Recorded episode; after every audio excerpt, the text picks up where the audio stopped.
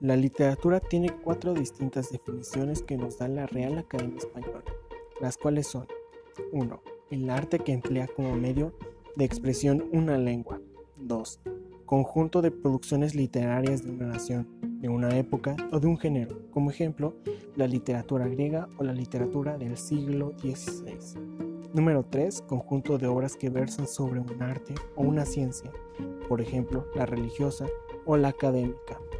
Por último, tenemos el número 4, que es el conocimiento sobre la literatura. En resumen, podríamos definir a la literatura como un arte con el fin de dar a conocer algo sobre algún tema, como poemas, cuentos, novelas, guiones teatrales, entre una infinidad más. Debemos tener muy en claro que también se estudia su lugar de procedencia, país, zona del país, entre algunas otras más.